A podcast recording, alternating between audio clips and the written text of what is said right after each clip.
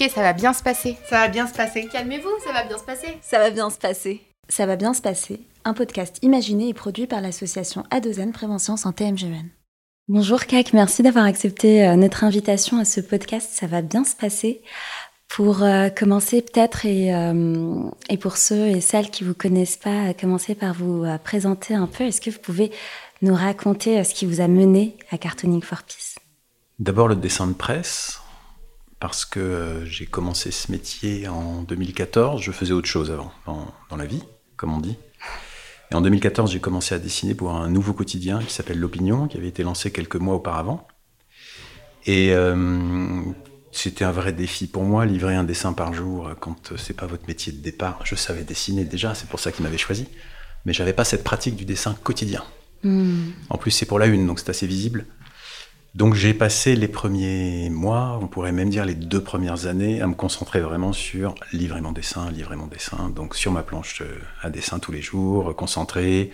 Je voyais pas grand monde, je faisais pas beaucoup de rendez-vous. Bref, un travail très solitaire, comme souvent hein, pour les dessinateurs de presse. Rien de très surprenant.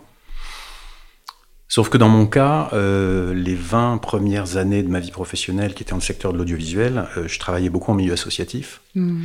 Et donc après, quand je me suis rendu compte, on va dire que j'arrivais à relever le défi. J'arrivais à livrer mon dessin tous les jours. Ça semblait à peu près plaire aux, rédacteurs et aux, lecteurs. Je me suis rendu compte que euh, cette dimension solitaire me convenait pas du tout.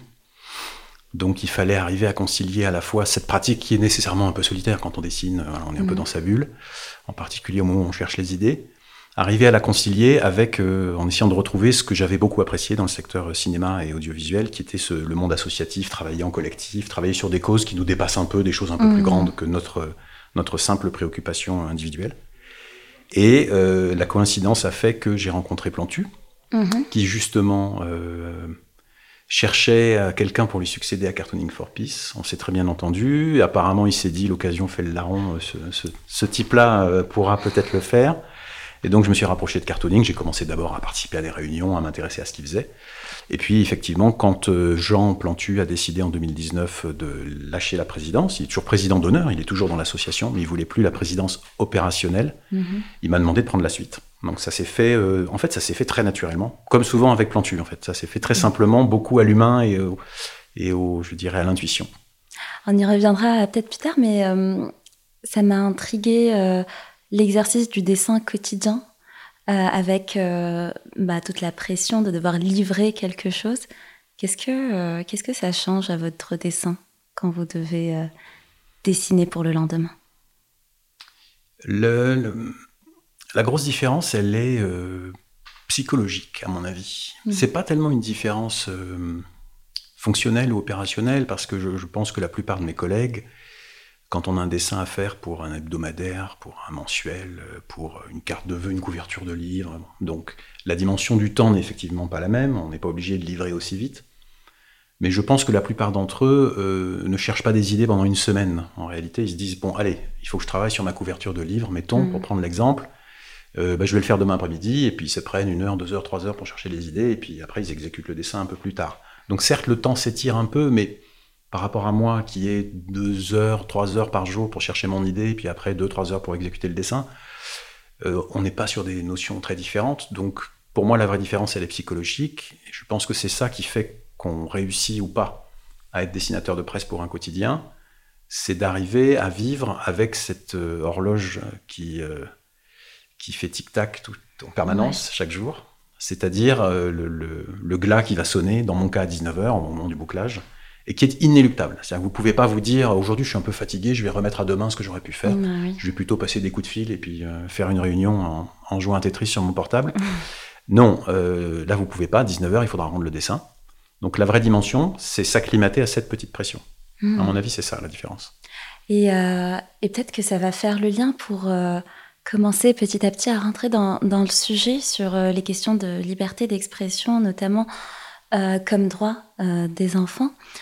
Est-ce que le fait de savoir euh, que votre euh, dessin sera vu, interprété, lu, est-ce que ça change euh, votre manière de, dessiner?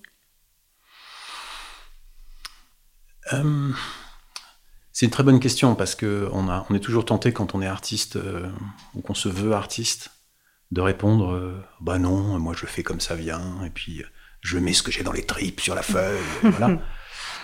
Alors, euh, quand on dessine pour un journal, la petite différence, c'est que euh, on ne dessine pas pour n'importe qui, auquel cas effectivement c'est illusoire de se poser des questions sur est-ce que je vais nuancer ceci ou cela pour ne pas déplaire? Mmh. Si, vous, si, vous, dessinez pour un dessin qui potentiellement s'adresse à la planète, vous déplairez toujours à quelqu'un et vous plairez toujours à quelqu'un, donc il n'y a pas de question. Euh, sur un titre de presse spécifique, vous avez un lectorat spécifique. Alors vous allez me dire, oui, mais avec Internet, tout le monde peut voir le dessin. Peut-être, moi je dessine pour mes lecteurs d'abord. C'est la satisfaction des lecteurs qui fait qu'ils restent fidèles au journal, que mm. peut-être d'autres lecteurs viennent vers le journal, donc c'est d'abord ça ma première mission. Et donc là, effectivement, il peut m'arriver de sélectionner des idées, euh, par exemple, les idées qui font référence à des films ou à des œuvres ou que je cherche à mélanger, je fais une parodie et je me dis, bah, les lecteurs de mon journal, ça, ils vont pas connaître, c'est trop geek ou c'est trop, euh, hmm. je ne sais pas. Euh, en tout cas, c'est pas leur culture à eux. Ça peut être ça, ça peut être le ton. Je sais par exemple, les lecteurs de donc l'opinion est un journal, on va dire centre droit libéral, mhm. qui s'adresse plutôt à des gens très férus de politique, d'économie et un peu de sujets internationaux. Et euh, donc c'est un lecteur, un lectorat, on va dire CSP+, euh, mmh. qui travaille souvent en entreprise ou des indépendants, etc. Beaucoup de professionnels. Et euh, c'est pas une population sur laquelle on peut faire du dessin choc. On va pas faire du dessin à la Charlie, par exemple, dans l'opinion. Oui. Donc ça m'arrive de temps en temps d'avoir certaines idées où je me dis que celle-là est un peu plus coriace. parfois, je fais le dessin pour mon plaisir personnel ou pour faire rire mes rédacteurs en chef. Oui, mais je sais qu'il passera pas. Donc, d'office, je cherche aussi d'autres idées. Je propose toujours plusieurs idées par jour. Je cherche quand même d'autres idées automatiquement parce que je me dis, bon, celui-là, c'est pour le plaisir, mais il ne sera pas publié. Donc je pense que bon, la plupart de mes confrères qui travaillent pour des sites de presse, normalement, vous diront la même chose. C'est qu'on on, sait très bien, quand on travaille pour un titre donné, qu'on s'adresse à un public donné. Et donc en fonction de ça, évidemment, ça joue un, ça joue un rôle par rapport au dessin. Oui, ça va, ça va. Euh. Donc en fait, l'adaptation, elle se fait au niveau. Euh, en fait, ce que vous faites, c'est juste d'essayer de rendre votre dessin le plus euh, compréhensible possible pour votre, pour l'audience au final. C'est-à-dire que vous changez pas votre point de vue, vous changez la manière dont vous faites passer le message pour que le message passe. Exact. la chose que je m'interdis, c'est de faire un dessin qui dont le message qu'il porte serait contraire à mes propres convictions, parce que bah, quel intérêt. Voilà. Euh, en revanche, à un moment donné, par rapport à un dessin que moi j'aurais pu faire, parce que je le comprends comme ça, si je me dis, oui, mais mon lectorat, il va pas avoir une compréhension immédiate parce que les références, les codes culturels, les choses comme ça, bref, ça peut m'arriver de modifier légèrement le dessin, mais en fait, mon but, c'est que justement, ce que je souhaite dire soit bien compris. Donc en fait, c'est pas du tout de l'autocensure, c'est même le contraire, c'est la volonté de mmh. s'assurer que ce que je souhaitais dire dans mon intention originale, dans mon idée originale, ce que je souhaite dire soit complètement compris par le lecteur. Et donc si ça m'oblige à légèrement modifier le dessin pour m'assurer qu'il y a cette compréhension, pour moi, aucun problème. Ça va plutôt dans le sens de, ce que je souhaite exprimer. Et qu'est-ce qui se passe quand, vous, quand on ne vous comprend pas, quand on ne comprend pas votre dessin? Alors, euh, ça se passe beaucoup par les réseaux sociaux, la plupart du temps. Hmm. Euh, bah, vous avez euh, deux catégories parmi les gens dont je pense qu'ils ne comprennent pas. Hein. Vous avez deux catégories, ceux qui le disent, j'ai pas compris. Ça arrive sur les réseaux sociaux. Hmm. Dans ces cas-là, ben, on échange. Et ceux qui euh, s'expriment plus vertement, hmm. Euh, alors évidemment, d'ailleurs, dans ceux qui on, peut très bien ne pas être content du dessin, tout en l'ayant compris. Ça, c'est tout à fait possible. On n'est pas d'accord, on trouve que c'est exagéré. Oui, donc ça, pas de problème non plus. De toute façon, la liberté d'expression s'applique aussi aux gens qui ne sont pas d'accord avec nous, hein, n'est-ce pas? Hmm. Donc il n'y a pas de problème. Je... Ce que je fais, c'est que quand je suis face à quelqu'un qui critique le dessin, mais visiblement parce qu'en fait il n'a pas compris le dessin, j'essaye d'engager un dialogue. Euh, mon but à moi, c'est d'abord de parler, que chacun donne son point de vue. C'est pas hmm. forcément de convaincre l'autre. Hein, euh, on peut tout à fait vivre côte à côte en ayant des points de vue différents. Sinon, il n'y aurait pas beaucoup de sociétés humaines. Mais mon but, c'est qu'il y ait un dialogue, qu'il y ait un échange, et que de m'assurer que la personne a bien compris ce que moi je voulais faire. une fois sur deux, généralement, elle n'avait pas compris ce que je souhaitais faire. D'accord, oui. Très souvent, parce que le dessin a été lu trop vite. Il y a beaucoup, il y a, il y a alors je ne sais pas si c'est une évolution de la société, je ne sais pas si le numérique a joué un rôle, j'en sais rien, je ne suis pas sociologue. Mais je me rends compte que les gens consomment de plus en plus rapidement, ce qui d'ailleurs est un vrai problème pour tout ce qui est texte écrit, bah oui, qui est plus lent à consommer. Et que même les dessins de presse, dont vous allez me dire, bah, un dessin de presse, ça pose pas de problème de le consommer rapidement, c'est fait pour. Oui, mais malgré tout, entre une seconde et quatre secondes, c'est un écart énorme de perception hmm. qu'il peut y avoir sur un dessin, parce que vous allez le regarder trop rapidement, parce que vous allez le regarder, comme tout ce qu'on fait dans la vie, avec votre propre, euh, vos propres biais. Bien sûr. Et donc vous allez peut-être, à cause de la forme du personnage, à cause de la thématique du dessin, vous arrivez avec votre point de vue et vos idées dedans. Et si le dessin va à l'encontre de ce que vous pensez, parfois, surtout parce que vous l'avez mal regardé, en réalité, il va pas forcément contre ce que vous pensez, mais vous êtes allé trop vite, mm. il peut y avoir des réactions. Et les réseaux sociaux étant quand même le royaume euh, de, du point de vue minute, du point de vue seconde, j'ai envie de dire, c'est-à-dire que c'est très... Euh, c'est très réactif, très spontané. On va tout de suite mm. hurler, on va tout de suite insulter, ou tout de suite encourager, rire aux éclats. Très impulsif. Il euh, n'y a, pas énormément de, recul. Mm. Généralement, quand on forge un point de vue, ça prend un peu de temps de, donner une opinion sur un sujet. Euh, sur les réseaux sociaux, visiblement, pour beaucoup de gens, non. Ce sont des points de vue assez immédiats. Bon, dans ce cas-là, j'essaye de, j'essaie qu'il y ait un dialogue. Parfois, c'est pas possible. C'est exactement ce qu'on va faire. Euh, on va avoir des points de vue immédiats, en tout cas le mien. ce, ce qu'on ce qu'on vous propose, euh, c'est de partir de dessins euh, qui ont été euh, publiés dans le livre Les droits de l'enfant, c'est maintenant. un livre dans la collection donc de, Cartooning for Peace aux éditions Gallimard et qui a été préfacé par Jacques Toubon. qui, qui est un livre en partenariat avec Amnesty International sorti en 2019 euh, on a eu une, discussion avant de commencer intéressante où on se disait, mais alors, euh, quelle place donner au dessin, à, l'image euh, sur un podcast, sur quelque chose de, purement audio? Et on a trouvé, je pense qu'on a trouvé un juste milieu qu'on va tester, qu'on va tester notamment avec les auditeurs et les auditrices. vous allez retrouver les dessins dont on parle donc sur le site du podcast Ça va bien se passer et vous les retrouverez encore mieux et euh, beaucoup plus aussi euh, en, euh, en, prenant, en achetant le livre Les droits de l'enfant, c'est maintenant. on mettra aussi le lien si ça vous intéresse, on en parlera aussi. Alors, CAC a choisi deux dessins euh, sans me les montrer euh, au préalable, ou en tout cas juste en me disant les pages, grosso modo. Euh, l'idée, c'était aussi de travailler un peu l'interprétation, cette question d'immédiat, d'une seconde ou quatre secondes, mais faisons-le tant qu'on y est. je propose de regarder une image en une seconde et la deuxième en quatre, et on voit quelle différence ça peut faire. Ceci dit, on compare pas sur les mêmes références, ça va pas avoir exactement les mêmes poids, mais faisons ça. Alors, vous me proposez un dessin pour commencer de Boligan. Oui. Donc, euh, je vois Mexique entre parenthèses. Oui, Henri Boligan, qui est un immense dessinateur mexicain, multiprimé dans le monde, mhm. euh, et qui est membre de Cartooning for Peace. D'accord. Hmm. Donc sur euh, ce dessin, je vois une, une femme euh, avec un long cou, euh, les yeux bandés, euh, avec un enfant accroché au cou et qui porte dans ses mains d'un côté un, sabre, une épée, et de l'autre une balance. de, prime abord, c'est des questions de justice autour des droits de l'enfant, autour des questions de justice ah, c'est un. C'est un dessin qui n'a pas beaucoup de couleurs, en fait, euh, qui, qui, est en, en, gris, noir, euh, marron, euh, un peu.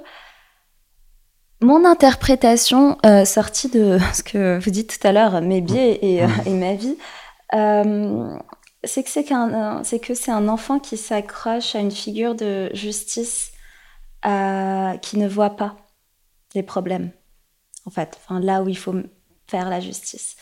Euh, et en lien avec les droits de l'enfant, euh, bah, la justice, c'est c'est le socle, hmm. un peu, de tous ces droits-là. Et vous, pourquoi vous avez choisi cette, ce dessin? Alors, j'ai choisi ce dessin parce que j'ai toujours beaucoup de d'attirance pour les, dessins qui peuvent être lus en deux temps, peut-être même trois, quatre, je ne sais pas exactement, je n'en ai pas parlé avec lui, ce qu'a voulu faire Angel Boligan avec ce dessin. Donc moi aussi, j'interprète avec ce que, ce que je sais. Euh, c'est le cas de celui-ci. et je l'ai aussi choisi pour des raisons, je vais, et je vais développer évidemment, mais je l'ai aussi choisi pour des raisons graphiques, parce que euh, une des choses qui m'attire beaucoup dans le travail d'Angel Boligan, c'est ce graphisme. Vous avez tout de suite remarqué le long cou de la justice, qui n'a pas d'utilité, à mon avis, immédiate dans ce dessin, il aurait pu être plus court, mais c'est le style de Boligan, notamment la disproportion, je ne sais pas si vous la remarqué, oui. entre la taille de la tête et la taille du corps. Oui, On les mains, ça, ressort beaucoup. On retrouve ça beaucoup dans le travail de Boligan. Il adore allonger, étirer ses personnages. Ça se termine souvent par une toute petite tête et d'autres Mhm. parties du corps qui sont disproportionnées. Il a un style graphique très particulier, reconnaissable, que je trouve moi très beau, très expressif. Ouais. Il y a beaucoup d'émotions dans ce dessin.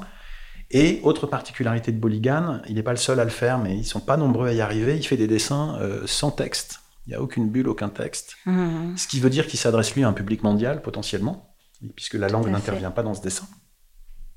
Et ce qui est un des exercices les plus durs à faire, parce que la plupart des idées qu'on a nécessitent quand même qu'un personnage dise quelque chose à un autre, ou qu'il y ait un petit badge pour vous indiquer où se passe la scène, ou des choses comme ça. Oh oui, Lui, il arrive à se débarrasser de ça, il est dans l'universel. Les dessins restent culturels au final, avec tout ce que ça peut. euh, Enfin, la, la langue et les dessins, euh, ça reste, oui. Absolument. Après, sur l'interprétation du dessin, alors moi je la vois en deux temps. euh, donc évidemment, il s'agit de la justice, un personnage qui est symbolisé dans de nombreuses cultures. Je ne suis même pas sûr que ce soit mondial.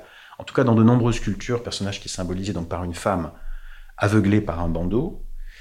La justice est aveugle, c'est l'expression, euh, et qui porte donc une balance pour l'équilibre de la justice et un glaive pour euh, la sentence Mmh. un glaive, une épée, ce qu'on veut, une arme en tout cas. Donc on a cet enfant qui est allé s'accrocher à ce cou longiligne de la justice. Pourquoi je pense qu'il y a une interprétation en deux temps? Parce que pour moi, la première interprétation, il y a un caractère maternel au dessin. Il se Mhm. trouve que la justice, comme beaucoup de nos allégories, comme Marianne pour les Français, Ouais. etc., est une femme. Mmh. Tout cas, physiquement, c'est une femme. Et euh, du coup, un enfant qui s'accroche au cou d'une femme, il y a une première interprétation maternelle du dessin qui serait de dire l'enfant va chercher la protection de la justice, il va se mettre à l'abri. Voilà, il est posé sur son sein, accroché à son Mhm. cou. Il trouve protection auprès de la justice. Première interprétation. Et puis, si on passe la seconde, et je trouve qu'on se dit regardons juste un tout petit peu plus le dessin, euh, il y a l'expression de la justice. En on voit pas celle de l'enfant, lui, il est vraiment, en- il est vraiment enfoui dans son cou, ses cheveux peut-être, et l'expression de la justice. Et on a la sensation, en regardant ça, elle penche légèrement la tête sur le côté, on a Mhm. l'impression qu'elle est interloquée. Oui, Or, elle ne voit pas. Donc, si on se met à sa place, elle sent juste que quelque chose s'accroche à son cou, ouais. vraiment, car la justice est aveugle.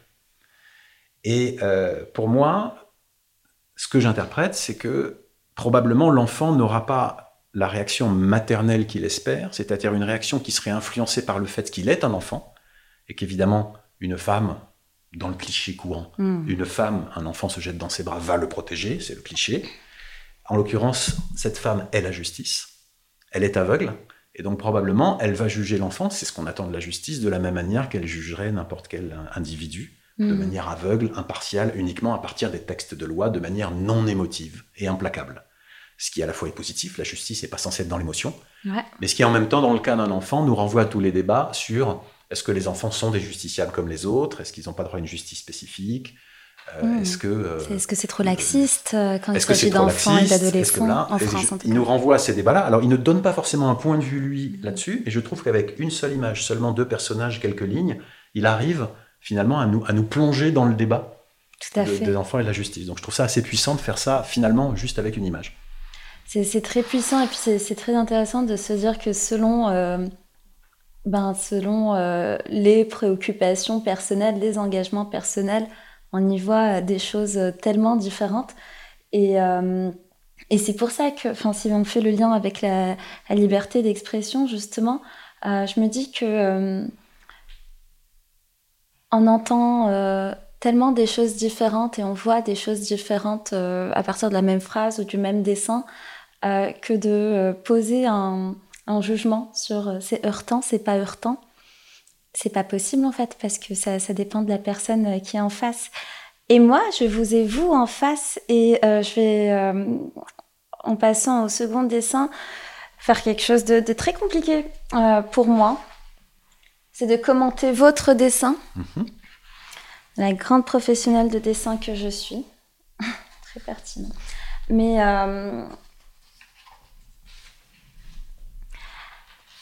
alors c'est euh, toujours euh, publié dans le livre Les droits de l'enfant, c'est maintenant, à la page 92. Vous pouvez le retrouver et retrouver également sur le site euh, du podcast Ça va bien passer, je vous rappelle. C'est. Alors, quand je l'ai vu, je me suis dit, oh waouh, c'est malaisant. C'est euh, le premier sentiment qui me vient, c'est le malaise. Euh, pour décrire euh, un peu plus, en fait, il y a deux, deux, plans. Il y a un premier plan et un, arrière-plan, un second plan en tout cas. sur le premier plan, il y a un journal sur lequel on voit l'image qui avait bouleversé tout le monde du petit garçon syrien qui avait qui était échoué sur une plage. Euh, et en titre, il y a euh, le miroir européen, donc écrit en, anglais de Europe Mirror. Et en fait, euh, ce qu'on voit comme un miroir justement derrière, c'est un petit garçon, même position, qui dort sur un lit. on voit un peu l'idée du, du, confort du lit avec ça c'est marrant aussi je trouve ça hyper intelligent et ça me fait bizarre de vous le dire en face parce que du coup c'est vous qui l'avez dessiné mais euh, que le que le parallèle ne se résume pas à l'enfant mais à l'adulte à côté aussi euh, où on voit une partie sur, euh, sur l'image donc représentée sur le journal on voit un, un, bout d'homme debout, debout. donc ce sera soit des soit la police, euh, soit voilà, une personne euh, d'autorité, une personne qui a trouvé euh, cet enfant. J'ai l'impression qu'il est en tenue, je suis pas sûre. mais surtout en parallèle, en miroir, je vois le, ce que j'imagine être le, père de ce petit enfant qui dort. Il y a un côté je veille sur toi qu'on qu'on retrouve de manière très malaisante et bizarre sur la vraie photo, enfin la vraie photo, la photo de, du, petit garçon syrien. Euh, et, je la trouve, euh, je la trouve malaisante. Cette, euh, je le trouve malaisant ce dessin parce que j'ai l'impression que ça crie un peu l'injustice. Vous savez, c'est pas c'est pas ok que ces deux choses se passent en parallèle dans le même monde et c'est pas c'est pas ok. Je trouve ça très parlant et vous vous parliez de il n'y a pas de mots etc. Bon là il y a le titre du journal mais c'est tout. Et, tout le reste euh, passe par l'image. Je trouve ça super. Et euh, le choix, parce que euh, parce que c'est c'est l'injustice et les inégalités dans le monde à travers ce qu'on retrouve chez dans les différentes sociétés, dans les différentes dans les différents pays par rapport aux droits de l'enfant, j'imagine. Racontez-moi votre dessin de votre point de vue. D'abord, merci pour cette lecture très fine. Qui a duré très, longtemps. Dessin, Y euh, compris sur les éléments graphiques, ce que, ce que font pas tous les lecteurs. C'est vrai que vous n'avez pas passé du temps. Euh, alors, il y a beaucoup de dessins, pas tous, hein, mais c'est vrai qu'il y a beaucoup de dessins où on, travaille aussi la mise en place, le graphisme, la façon dont on dispose des éléments. Alors parfois non, c'est juste un personnage qui parle. Mm, mm, mm. On travaille pas le cadrage. Pour celui-ci, je l'ai beaucoup réfléchi. Et donc vous avez mis le doigt au plan graphique sur effectivement ce jeu de miroir que j'ai essayé de faire. Euh, à la fois, vous avez entièrement raison, à la fois pour l'enfant et pour l'adulte. Euh, avec la première partie qui, en plus est à plat comme ça, puisque mm. c'est normal, un journal posé est à plat, mais comme s'il y avait deux dimensions dans lesquelles les, choses se passent dans deux dimensions qui sont différentes, une qui est à plat, une autre qui est debout. J'avais essayé de travailler ça aussi. Euh, donc évidemment, on est en 2016, c'est le drame du petit Elan, retrouvé sur une plage, je me souviens plus si c'était en Italie ou en Grèce, une plage européenne en tout cas, par, il me semble, un, policier, un agent de sécurité. Alors, pourquoi euh, je vous parlais tout à l'heure que j'aime bien les dessins dont la lecture se fait en deux temps je, mm. pense, je pense, en tout cas, c'est ce que j'ai souhaité quand j'ai réalisé ce dessin pour le journal. Ce qui n'était pas évident, hein, parce que les, sujets les plus dramatiques, les plus, les plus douloureux, euh, tout ce qui est attentat, mort, guerre, drame, cataclysme, quand on nous demande de traiter l'actualité le jour même, c'est compliqué parce qu'on est encore dans l'émotion, même nous dessinateurs, on est encore dans l'émotion, et même si on se dit ben, mon travail, c'est de pas être dans l'émotion, je dois en sortir. On euh, on peut pas toujours faire ce choix. Quoi. On est encore pris par le, on est encore pris par l'émotion, et donc pas évident de faire un dessin qui, alors un dessin qui fait rire. À ce moment-là, hmm. compliqué. On, peut tenter, mais compliqué. Mais pas évident de faire un dessin où on essaye de dire des choses parce qu'on veut pas non plus être complètement sous l'influence de notre émotion. Est-ce qu'on dit, est-ce que, est que, dans trois jours, je penserai la même chose? Quand on est sous le coup de l'émotion, parfois, on a des pensées qui sont plus extrêmes que celles qu'on aurait en réfléchissant plus tard. Parfois non, mais parfois oui. Hmm. Toujours est-il que je réalise ce dessin. Mon but à moi, il y, a, deux temps de lecture. Il y a le premier temps qui est de dire ce que vous dites, ben, le contraste. C'est pas normal que ces deux choses aient lieu dans le même monde. Euh, et donc, a priori, l'enfant européen qui lui est à l'abri, il est au hmm. chaud dans sa demeure. Il y a la petite tasse de café qui, pour cette atmosphère de, on est bien, de, moment, de moments de, moments de plaisir même, le café. Euh, et puis cet aspect protecteur, on voit bien le, père a juste poussé la porte de la main tout doucement, donc il a sans doute essayé de ne pas faire de bruit pour pas réveiller l'enfant. Donc vous êtes vraiment au sommet de la délicatesse, vous voulez mm. même pas réveiller votre gamin. Euh, il y, a ce double lecture. J'ai pensé évidemment à un enfant qui dort, euh, pour la bonne raison, mais je n'étais pas le seul, qu'on était nombreux dans cette position très étrange qu'avait le cadavre du, petit Elan sur cette plage. On aurait dit un enfant qui dormait. C'était très très troublant, vraiment très troublant. Et, donc, première lecture, c'est pas normal, il y a cette différence, mais dans notre monde à nous, on est à l'abri. Hmm. Dans notre monde à nous, les Européens, virgule, les Français, nous sommes à l'abri, nos enfants sont à l'abri. Et après, pour moi, le deuxième temps de lecture, c'est, euh, j'espère que le dessin permet de voir ça aussi, c'est d'interroger, mais finalement, on voit bien que ce père, donc théoriquement européen, a priori, prend soin de son enfant, lui aussi européen, mais est-ce qu'il va prendre le même soin? Des enfants non européens. Et donc pour moi, le dessin pose aussi la question du traitement. Et c'était en plein débat à l'époque, et ça ne s'est pas arrêté, laissez-moi vous le dire. Dans 2022, six ans plus tard, c'est quel traitement, quel traitement euh, allons-nous donner aux demandeurs d'asile, quel traitement allons-nous donner aux migrants, quel traitement allons-nous donner, et parmi eux, puisque c'est le sujet de notre, notre discussion aujourd'hui, parmi eux à leurs enfants. Hmm. Et est-ce que nous allons leur accorder la même affection, amour, attention que nous accordons à nos enfants à nous? Les regarder d'abord comme des enfants et pas d'abord comme des Syriens, Afghans. Des étrangers. Des étrangers, mm. absolument. Ou est-ce qu'au contraire, nous allons essayer de les traiter de manière un petit peu mécanique, mathématique et purement juridique, comme euh, des euh, personnes qui souhaitent rentrer sur notre territoire? Oui, ou des chiffres ou des pourcentages en plus. Euh, absolument. ce qui est assez Alors, je vais vous poser une question qui. Alors, je ne sais pas à quel point elle fait sens, en, tout cas, mon regard n'arrête pas de se poser sur ça. C'est les ombres, c'est les ombres de, de, ce dessin. Euh, est-ce qu'ils avaient un sens pour vous euh, précis ou c'était pour le pour le, l'esthétique? Parce que euh, alors autant dans, au fond dans la chambre du, petit, on voit un nombre de, de volets donc entrouvertes euh, je trouve que bon, ça, ça, rappelle vraiment le côté cosy, un peu d'après-midi. On a encore le droit de dormir euh, quand on est enfant. quand on grandit, c'est un peu plus compliqué. Euh, et le reste, c'était c'était esthétique ou c'était autre chose à côté? Ça avait Alors, vous avez raison. Dans la chambre, j'ai voulu cette ambiance de persienne qui donne hmm. toujours un côté après-midi d'été, sieste après-midi d'été. On a envie d'y être. Le rêve. Pour les ombres, dans la, dans la, première pièce où se trouve le père, euh, bon, il y a un côté esthétique. J'aime bien, j'aime bien dessiner les ombres. Ça fait partie des ah raisons pour lesquelles mes, mes, dessins sont un petit peu chargés. Parfois, il y a beaucoup de couleurs, il y a des ombres, il y a des trucs. Euh, je voulais aussi, j'ai un peu réfléchi quand même avant. Je me demande tout le temps d'abord d'où vient la lumière, pourquoi, comment, est-ce que c'est logique par rapport à la pièce. Donc des considérations, on va dire purement euh, physiques, mmh. géométriques. quelques considérations esthétiques. Est-ce que ça va être bien à cet endroit-là du dessin de mettre une ombre? Et puis, euh, je suis revenu à ce journal posé sur le devant de la table. C'est une photo qui est une photo qui est en arrière-plan. C'est cette photo qui a fait qu'on a tous vu cette scène effroyable. Mm. Donc j'ai appelé le journal The Europe Mirror. Je ne crois pas que ce soit un titre qui existe, mais d'abord il y a beaucoup de journaux qui s'appellent Mirror, le Daily Mirror, machin, etc. Donc c'était plausible. Et puis évidemment, je joue sur la notion de, de, miroir, c'est-à-dire qu'on s'est regardé dans cette photo, on s'est regardé comme dans un miroir. On a tous, euh, parents ou pas, on a tous pensé euh, à notre relation aux enfants.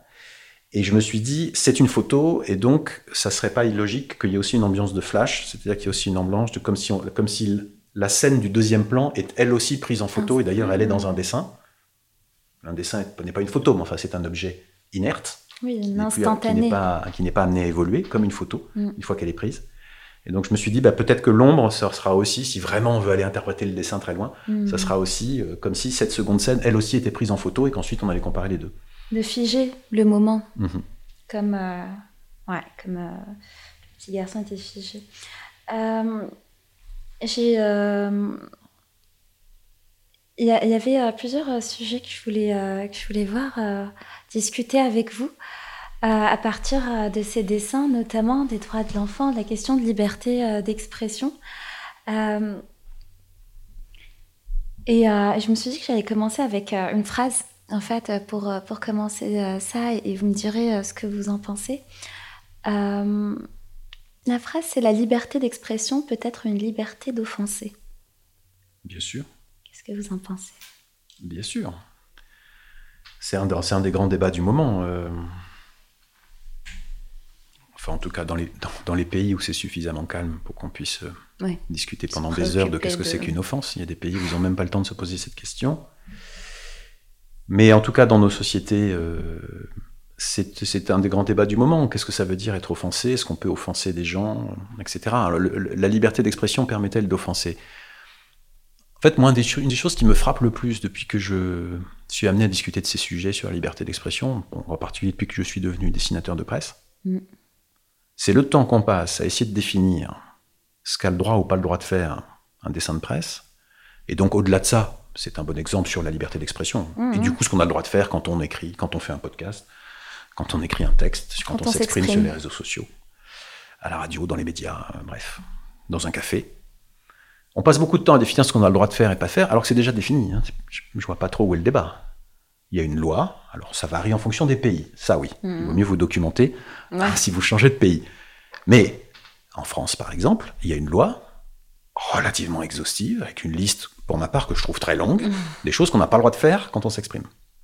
Donc appel à la haine raciale et religieuse, euh, incitation à la prise de stupéfiants, dévoiler la vie privée, le secret des affaires. Bon, il y a une hmm. liste euh, il y a une liste relativement longue. Mais alors comment on explique la polémique, si tout est clair? Et la polémique euh, vient du fait que vous avez de plus en plus de gens, alors je ne saurais pas l'analyser encore une fois, c'est pas mon métier en termes de sociologie, mais vous avez de plus en plus de gens qui ne supportent plus d'être offensés et qui hmm. considèrent que ça devrait entraîner, petit 1, évidemment, une interdiction pour la suite de ce type de propos, de dessin, d'image, de ce que vous hmm. voulez. Petit 2, voire même une punition pour la personne qui vient de les offenser. Et ils ont tort. Alors, est-ce qu'ils ont tort d'être offensés? Pas du tout. Chacun est complètement libre, évidemment, de, de son ressenti, bien entendu. C'est de façon incontrôlable, le ressenti. Mais chacun est complètement libre même d'exprimer son mécontentement, d'exprimer son offense. Mais en revanche, de vouloir mettre au silence la personne qui l'a offensé, sous prétexte de, prétexte de quoi? C'est illégal ou c'est pas illégal? Si c'est illégal, ben on va devant la justice. Hmm. Les textes, on va devant la justice. Et si c'est et si c'est pas illégal, pourquoi voulez-vous l'interdire? Au nom de quoi? Au nom uniquement de votre confort personnel, c'est-à-dire du fait que vous êtes que vous êtes offensé. encore une fois, ça peut être légitime d'être offensé à ce moment-là. J'ai aucun problème avec ça. Alors j'ai plus de problème avec les censeurs. Je comprends et, euh, c'est super, c'est convaincant pour un adulte rationnel. Mhm. Comment on explique ça à un enfant? Comment on explique la liberté d'expression euh, Qu'est-ce que c'est la liberté d'expression et tous les enjeux autour à un enfant? Parce que euh, je vais reprendre, euh, je crois que j'ai beaucoup trop aimé votre dessin, je vais refaire des parallèles et des miroirs dans toutes mes phrases, mais je vais reprendre votre scène et la mettre dans une cour de récréation de un dessin d'un enfant, caricaturer un autre. et ça et l'autre enfant est très blessé, pleure, heurté, se sent mal. Qu'est-ce qu'on lui dit? On lui dit mais tu as le droit de te sentir heurté mais l'autre personne ne sera pas punie parce qu'elle a le droit de te caricaturer si elle le souhaite ou et comment on explique ça? Parce que l'éducation c'est un voilà, c'est très important dans, dans, le changement des représentations, des comportements, etc. Bien sûr. Comment on fait? Non, mais c'est évident. D'abord, il y a une notion de récurrence. Mm-hmm. Parce qu'il y a une des choses qui est interdite, c'est le harcèlement. Oui. Donc il y a une notion de récurrence. C'est-à-dire, je vais rester dans votre scène un peu théorique, mais mm-hmm. qui, pourrait s'appliquer au, aux, misères qui sont faites à certains enfants dans les écoles par d'autres. Euh, s'il y a une récurrence, c'est-à-dire si tous les jours le même enfant dessine l'autre même enfant de manière euh, moqueuse, dégradante, euh, humiliante, là on bascule, on change de catégorie. Oui. C'est plus une vanne. C'est du harcèlement. C'est du harcèlement. Et donc on en revient à la loi. Si en revanche, ponctuellement, à un moment donné, on s'est moqué de lui, je pense que on a tous eu jeunes des moments où on s'est moqué de nous. Ça, m'est arrivé aussi. Jeu, jeu, de mots un peu pourris sur le nom de mmh. famille. Ou alors on n'est pas bon dans telle discipline. Ou alors on est resté assis un peu trop longtemps à côté de la petite copine, du petit copain. Bon, ce genre de truc. On s'est, fait charrier. Parfois, parfois gentiment par des amis, parfois méchamment. Et ça déjà c'est un premier argument, il me semble. c'est euh, quand on discute avec les enfants, de leur demander Mais toi, tu te moques jamais de personne? Bah si, en général, ils vont répondre Bah si, de mes copains, on se moque entre nous, on se fait des blagues. Hmm. Donc, déjà, le problème n'est pas la moquerie, du coup. Puisque on se la permet avec des gens. Pourquoi on se la permet avec des gens qu'on aime? Je vais simplifier. Mais oui, oui, oui, on se la permet avec des gens qu'on aime. Hmm. Je pense dire moi que les meilleures vannes que j'ai fait dans ma vie, c'est à mes meilleurs amis, parce que c'est celles qui touchent le plus juste. Et qu'on ne les accepterait pas venant de quelqu'un pour lequel on n'a pas de relation affective particulière, voire quelqu'un qu'on n'aime pas, en fait. Hmm. Je pense que c'est un problème de l'intention. C'est-à-dire qu'on se dit, bah, avec un ami, l'intention est bonne, c'est-à-dire que ma vanne n'a pas pour but d'offenser, justement. Hmm, hmm, euh, ou en tout cas, si elle a pour but d'offenser, elle, elle s'est fait de manière affective, peut-être pour le faire réagir, le faire réfléchir à ce qu'il ou elle vient de faire. Alors que, bah, venant de quelqu'un qui est, euh, avec qui j'ai pas de relation amicale particulière, euh, il y a une, une, tentative d'agression. Hmm. Pas forcément. Ça peut être juste une volonté. À un moment donné, le gag est passé par la tête de la personne. Elle n'a pas réfléchi ce que ça allait offenser, pas offenser. Elle s'est dit tiens, je vais faire la vanne, c'est drôle. Hmm. Et puis bon, ça offense, oui, bon, ça offense. Il peut y avoir une volonté de nuire. Ça peut arriver aussi. Peut vous faire une vanne méchante, ça peut arriver. Mais encore une fois, j'en reviens. Est-ce que c'est ponctuel, pas ponctuel? Est-ce que vous-même ne le faites jamais?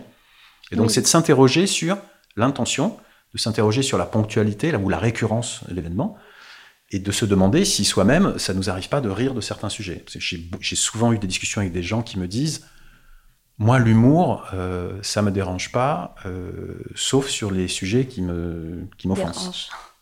Qui elle, elle, est super, cette phrase. Voilà. Alors, oui, très bien, mais le, faites la liste de ce qui potentiellement peut offenser chaque individu sur cette planète, donc nous le savons maintenant, de 8 milliards d'habitants. Oui, ouais, depuis Et donc, euh, vous pouvez faire la liste, vous ne pouvez absolument faire d'humour sur aucun sujet d'aucune sorte.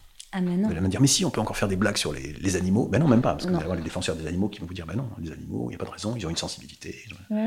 J'exagère, mais on, est, on est dans ce type de domaine. Ah, mais vous exagérez à peine. Moi, j'ai vu des, personnes revendiquer, euh, être pas contents de, blagues euh, concernant les huiles essentielles parce que euh, c'était très efficace et que c'était pas vrai et qu'il fallait pas rabaisser. Non, il y a des gens qui croient vraiment. Enfin, vraiment, on peut atterrir sur, sur Absolument. Et puis, je pense que euh, le, le, le, dialogue avec l'enfant, il doit vraiment. En fait, ça revient, et c'est vrai, pas uniquement pour l'humour, je pense que c'est vrai pour à peu près tous les, tous les sujets qui font l'objet d'opinion. Mm-hmm. C'est d'essayer d'amener l'enfant, mais ça pourrait être vrai qu'un adulte, hein, c'est pas spécifique aux enfants, je pense, à aussi regarder la scène par le regard de l'autre. Et donc, c'est nous ce qu'on essaye de faire avec Cartooning for Peace quand on fait des ateliers. Euh, on en fait plusieurs centaines par an dans les écoles et dans les lieux de détention, on va aussi. À partir du dessin de presse, on fait réfléchir et discuter euh, les élèves et les détenus sur des sujets euh, beaucoup liés aux droits de l'homme et de la mmh. femme. Et notre but, c'est pas de, forcément de convaincre les gens que c'est bien de penser ça ou qu'il vaut mieux penser ci mais c'est de les amener à dialoguer, ce qui veut dire les amener à confronter leur point de vue, et donc par moment à écouter un point de vue contraire au nôtre, voire même qu'on trouve désagréable, parfois qu'on peut trouver insultant, parce que dans nos convictions, ce que la personne est en train de dire est insultant, mais d'arriver à les amener à ce dialogue, parce que de toute façon, je le disais tout à l'heure, il ne peut pas y avoir de société humaine qui fonctionne si on n'est pas capable de vivre côte à côte avec des opinions différentes. Vous n'aurez jamais une ville de 600 000 habitants avec 600 000 personnes qui pensent la même chose. Donc imaginez un pays de 67 millions, 70 millions, 130 millions, mm. un milliard d'habitants comme en Chine. Ça n'est pas possible. Donc il faut qu'on trouve une manière de vivre côte à côte. Il faut qu'on trouve, il faut qu'on trouve une manière de vivre ensemble, tout en pensant des choses différentes. Et il y a des endroits où on règle, c'est différent. Au moment où il faut prendre des décisions, bah, c'est l'urne, on va voter. C'est euh, les comités de quartier, on discute ensemble pour qu'il y ait prise de décision. C'est dans les associations, le conseil d'administration qui se réunit, on parle du problème, on fait ça ou on fait pas ça, on y va, on n'y va pas. Et puis on vote, la majorité, simple, qualifiée, on se met d'accord sur les règles du jeu. Mmh. Ces moments-là nous amènent à trancher, parce que de temps en temps, il faut quand même prendre des décisions. Si on n'est pas d'accord, il faut se confronter. On a des lieux qui ont été inventés pour ça, notre civilisation ne remonte pas à la semaine dernière, qui ont mmh. été inventés, on peut encore les faire évoluer, on peut encore les changer, on parle de référendum d'initiative populaire, on parle de ce genre de choses. Très bien. Voyons, voyons si on va dans cette direction, est-ce que ça convainc la majorité? On peut faire un, mais il y a déjà des lieux qui existent pour qu'on puisse prendre des décisions alors qu'on a des opinions divergentes. Et pour le reste, ben, c'est d'accepter qu'une personne, non seulement, à mon avis, il faut non seulement accepter qu'elle ait une opinion divergente et qu'elle a le droit, et deuxièmement, que ça ne veut pas forcément dire que cette personne n'est pas fréquentable. Oui. Complètement.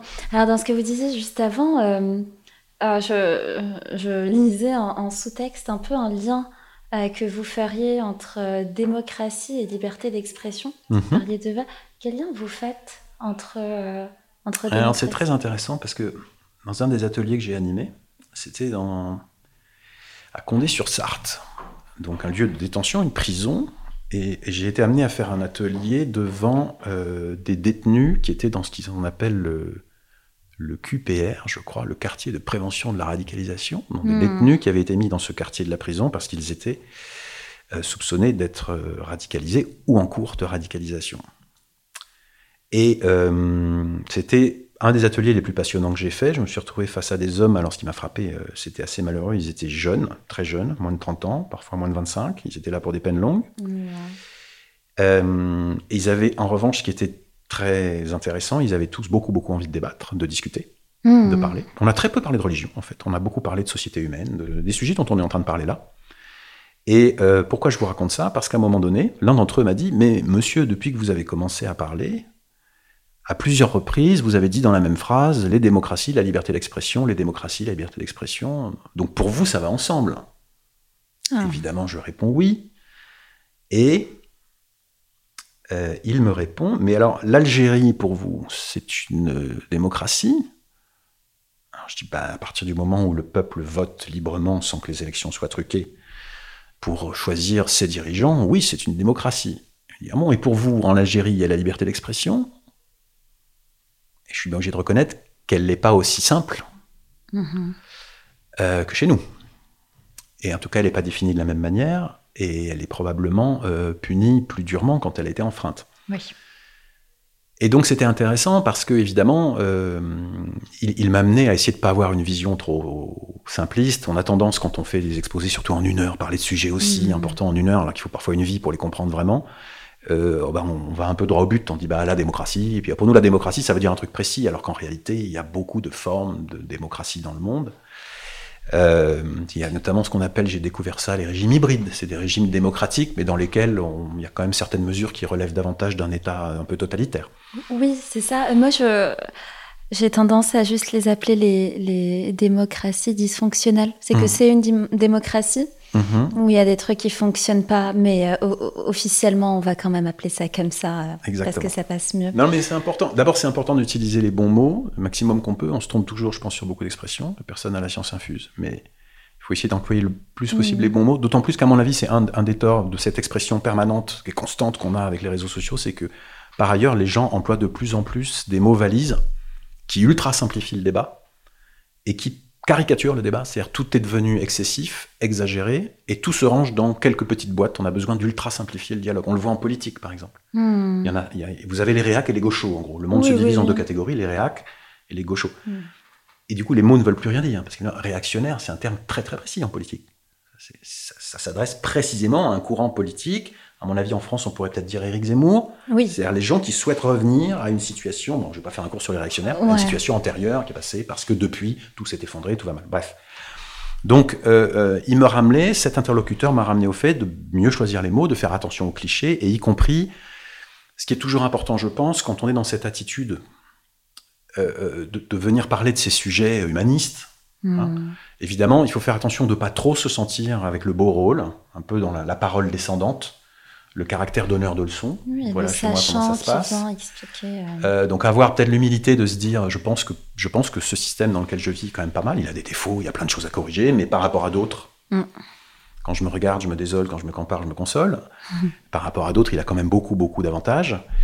Euh, donc à la fois pas trop être cette parole descendante, ce donneur de leçons qui a tout compris. Nous à l'Ouest, on sait comment ça devrait être le monde, mais en même temps faire attention faire attention de ne pas être non plus complètement dans l'autodénigrement et, et dans le, le, doute absolu. Je suis un grand partisan du doute. Hmm. Pas être dans le doute absolu au point de relativiser complètement l'importance de tout ce que vous avez bâti. Pourquoi je dis ça? Parce qu'on voit bien qu'en ce moment, il y a des grands affrontements diplomatiques. Il y a deux blocs qui sont en train de se dessiner au niveau mondial, dont un bloc mené par la Chine, qui commence à nous dire, mais ils sont pas seuls, hein, ils sont très très nombreux, euh, qui commence à nous dire oui, les droits de l'homme tels qu'ils sont définis dans la Déclaration universelle, ça dépend des cultures, on n'est pas tous obligés d'avoir les mêmes. Et donc c'est la remise en cause du caractère universel de la Déclaration des droits de l'homme. Il s'appelle pas universel pour rien. On n'a pas, on pas écrit la Déclaration occidentale des droits de l'homme. Oui.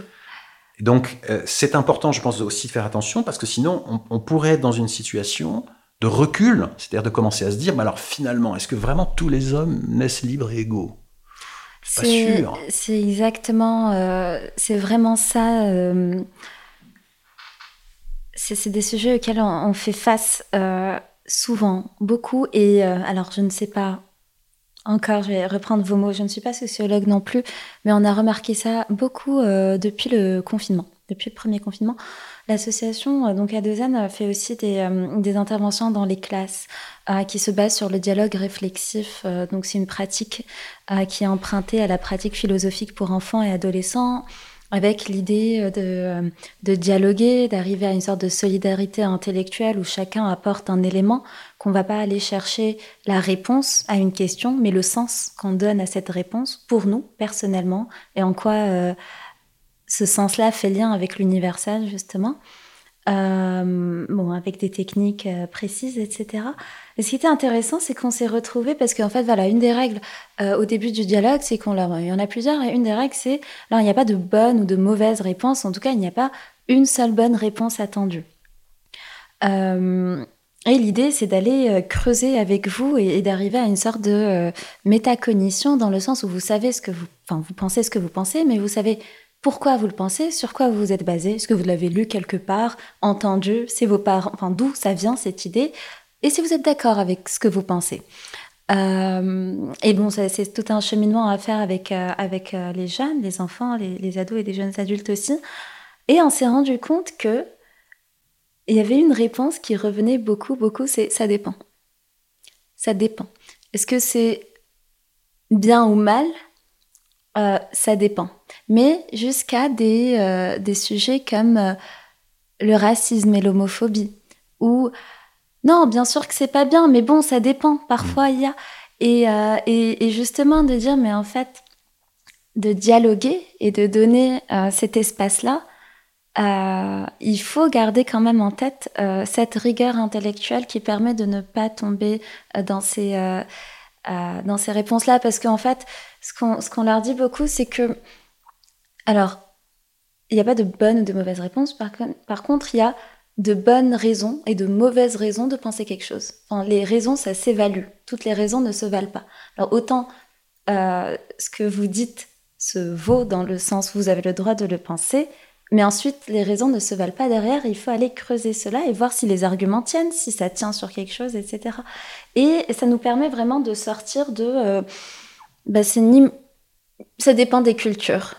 Ça dépend de, euh, de là où on est né. Nous, on est différents. Et, euh, et en fait, ils en profitent parce qu'on leur dit. Ils nous disent, ben, c'est pas parce que. Ils reprennent un peu nos mots en disant, ben, c'est pas parce que lui, il a tort, enfin lui il a raison que moi j'ai tort, on a tous les deux raison, on a juste des points de vue différents. Ok, mmh. mais en fait il faut essayer d'aller plus loin et c'est vachement intéressant ce truc-là de, relativisme. Bah, c'est l'illustration exacte, ce que j'essaie je, mmh. d'expliquer sur... Euh, euh, ce que j'ai ressenti moi du danger du relativisme total. Mm. donc c'est un exercice d'équilibriste, hein, parce qu'en fait on est à la fois en train de dire il il faut pas arriver avec des certitudes absolues en expliquant que voilà la vie mon gars c'est comme ça et en fait les vraies valeurs c'est celle-là et pas autre chose. Mm. Il faut évidemment pas être dans cette démarche puisqu'on encourage l'esprit critique en permanence. Mais il faut pas non plus, c'est là que c'est un exercice d'équilibriste, il faut pas non plus être dans le relativisme total et dire bah ça c'est mon point de vue, mais après tout, euh, si tu penses que quand quelqu'un fait quelque chose de mal, il faut l'exécuter, bon bah écoute c'est un autre point de vue, tu peux y aller, euh, etc. Oui c'est ça. Etc. Et donc euh, c'est une situation d'équilibre et ça nous renvoie pour moi beaucoup à une chose qui me semble fondamentale parmi les différentes la liberté d'expression. Si vous voulez, pour moi, elle commence d'abord par la liberté d'information.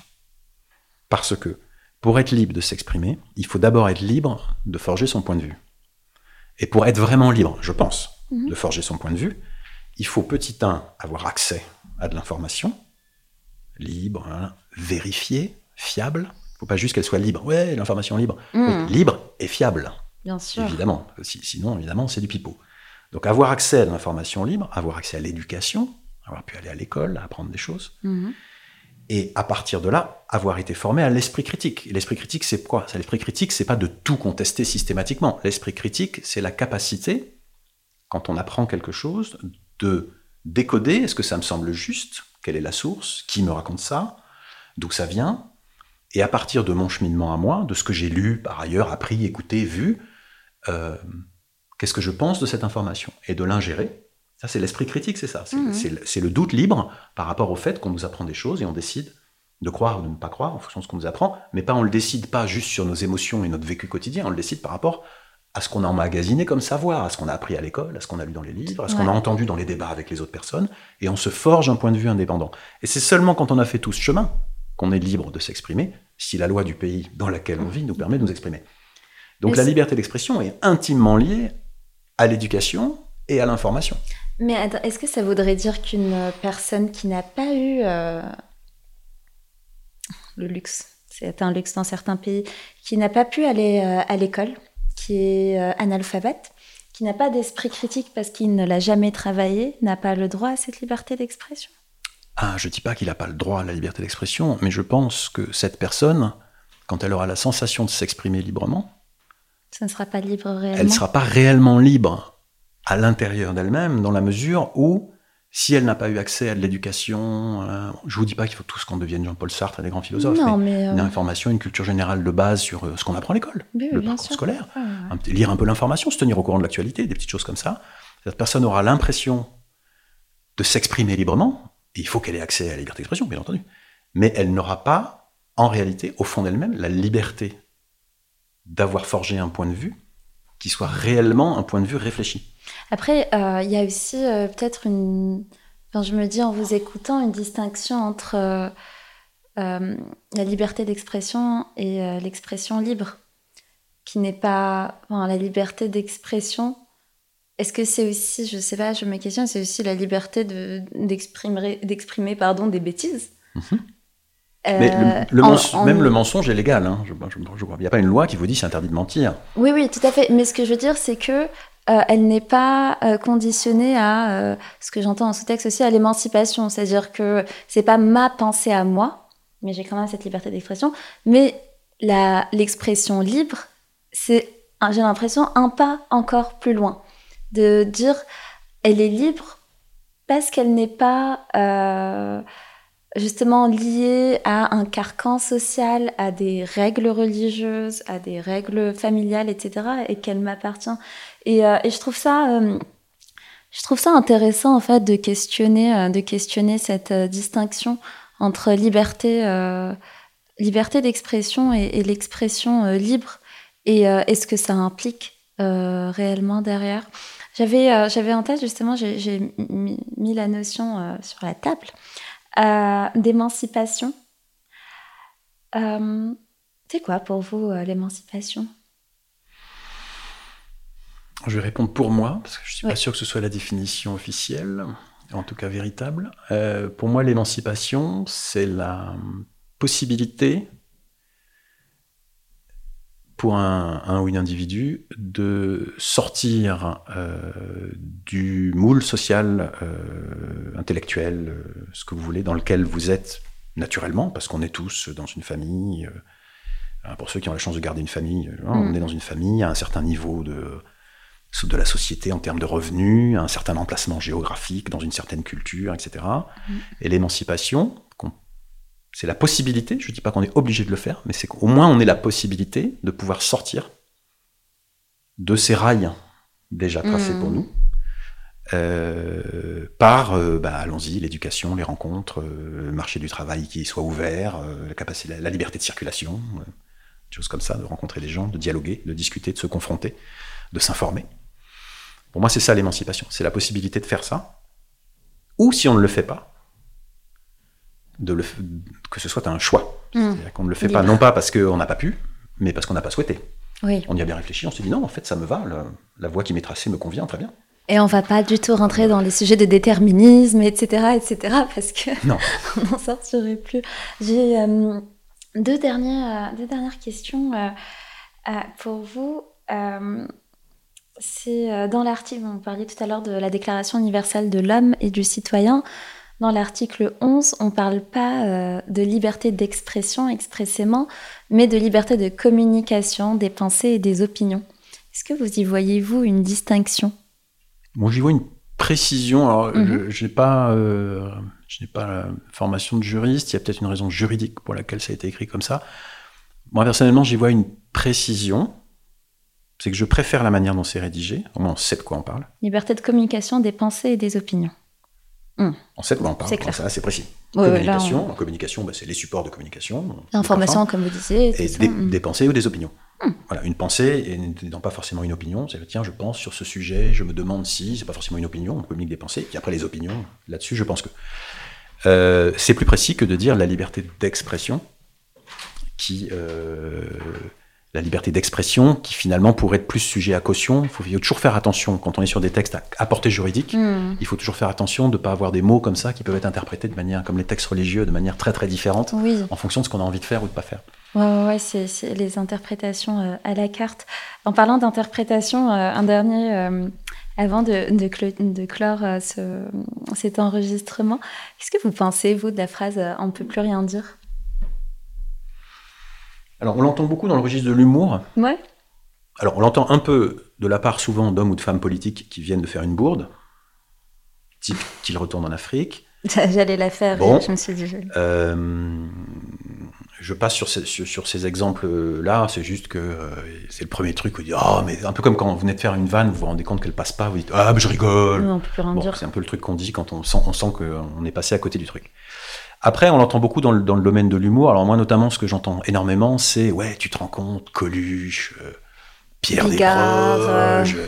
Aujourd'hui, on pourrait plus faire ça. Alors c'est faux, c'est faux. Allez voir Blanche Gardin, allez voir dans un autre registre, mais en termes de provocation, c'est pas mal aussi Gaspard Proust. Regardez Artus. génial, ouais.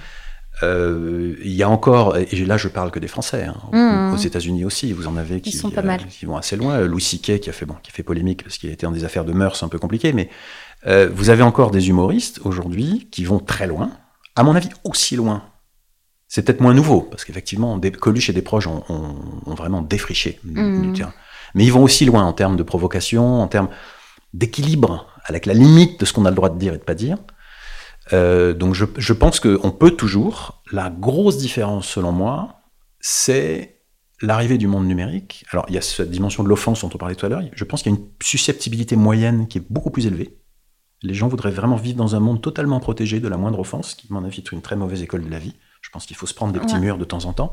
On en sort euh, plus fort, en général. Mmh. Euh, vous avez ça, mais vous avez aussi l'arrivée du monde numérique qui fait que euh, Là où auparavant un dessin dans Charlie n'était vu que par les lecteurs de Charlie Hebdo, là où auparavant un spectacle de Pierre Desproges n'était vu que par les gens qui, étaient allés voir Pierre Desproges au théâtre.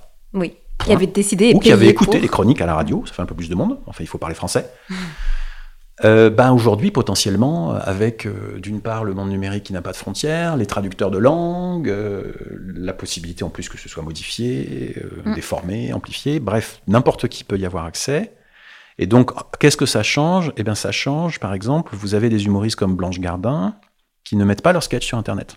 Je pense que ces humoristes, comme Blanche Gardin, quand ils écrivent leur spectacle, surtout quand ils les performent, s'adressent à un public dont ils savent que ce public a les codes pour comprendre à un moment donné pourquoi cet humour extrêmement méchant, en réalité, dénonce quelque chose. Évidemment, n'est pas une, n'est pas une méchanceté par rapport à un handicapé, etc., mmh. selon les sketchs qui ont été choisis. Euh, un religieux, un croyant, un faible, un, Non, non, c'est justement, on va dénoncer, on utilise l'humour noir pour faire attention, pour faire réfléchir, hmm. pour décaler. Bref, le public a le code. L'humour, c'est ultra codé à les codes. À partir du moment où vous le mettez sur Internet, vous allez évidemment toucher énormément de gens qui n'ont pas les codes et ça va partir en sucette, forcément. Et donc, pour moi, c'est ça la grosse différence. En fait, on peut toujours, mais comme la diffusion est beaucoup moins contrôlable à partir du moment où on est dans le monde numérique, on est obligé de le faire un petit peu différemment, non pas d'écrire le spectacle différemment, mais de réfléchir à la manière dont on va diffuser différemment. Et de faire en sorte qu'on continue de conserver ces contenus pour le public auquel il est destiné, et que de manière à ce que ça n'échappe pas à, son créateur. Et c'est la même chose pour le dessin euh, je pense que c'est la même chose pour le dessin, euh, dans la mesure où un journal a le choix, un journal qui publierait beaucoup de dessins, a le choix de choisir, euh, de décider de ceux qui vont aller sur Internet et de ceux qui ne vont pas y aller. Hmm. le canard enchaîné, par exemple, ne, met rien gratuitement sur Internet. Alors, eux, c'est pas pour des raisons, à mon avis, de, peur de la polémique. Je pense que c'est pour des raisons de, marchandisation, au sens noble du terme, de, valeur du, travail, pour que ce soit payé. C'est un contenu payant. Donc, si vous, pouvez avoir accès sur Internet si vous êtes abonné. Donc, il y a ces choix. Donc, je pense que là, vous pouvez avoir ça. Après, évidemment, la, difficulté, c'est que c'est beaucoup plus facile de pirater une image inerte, un dessin, une capture d'écran, que de pirater une vidéo d'un spectacle déjà il faut le trouver, ensuite il faut avoir les bons codes, s'il y a des verrous, il faut arriver à les bons, les bons logiciels, etc. Mm, mm, mm. Donc le, petit danger du dessin, c'est que euh, il va potentiellement circuler beaucoup plus loin, beaucoup plus vite.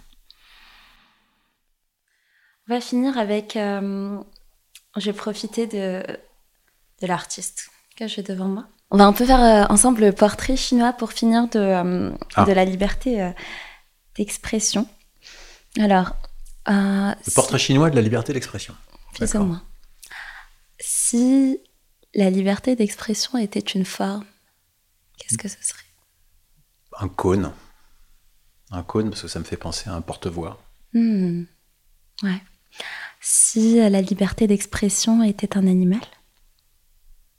Pas le perroquet. un oiseau qui chante le matin.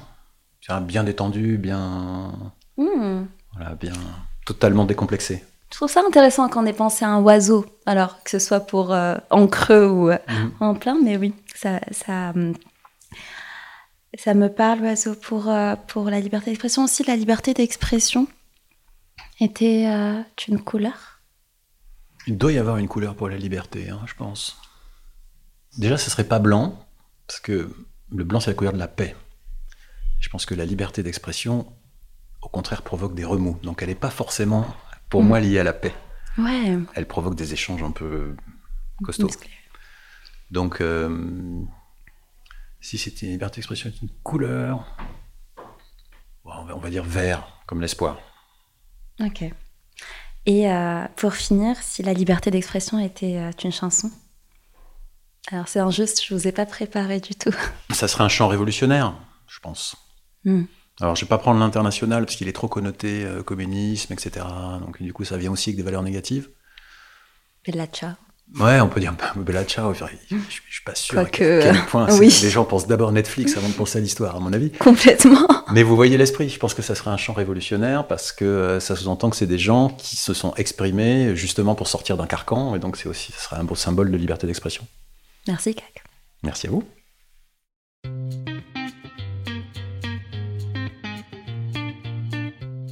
Laissez vos avis en commentaire et n'hésitez pas à vous abonner sur votre application de podcast et mettre des étoiles sur iTunes. Et vous pouvez aussi soutenir l'association en faisant un don sur le site www.adozen-santé.com. Aussi, si vous avez des enfants, des nièces, des neveux, si vous êtes dans le milieu scolaire ou périscolaire, sachez qu'Adozen intervient sur les questions de santé, de citoyenneté et de solidarité. En fait, on instaure des espaces de dialogue avec les jeunes pour développer leur esprit critique et leur habileté de penser. C'est hyper important pour construire leur raisonnement et leur jugement.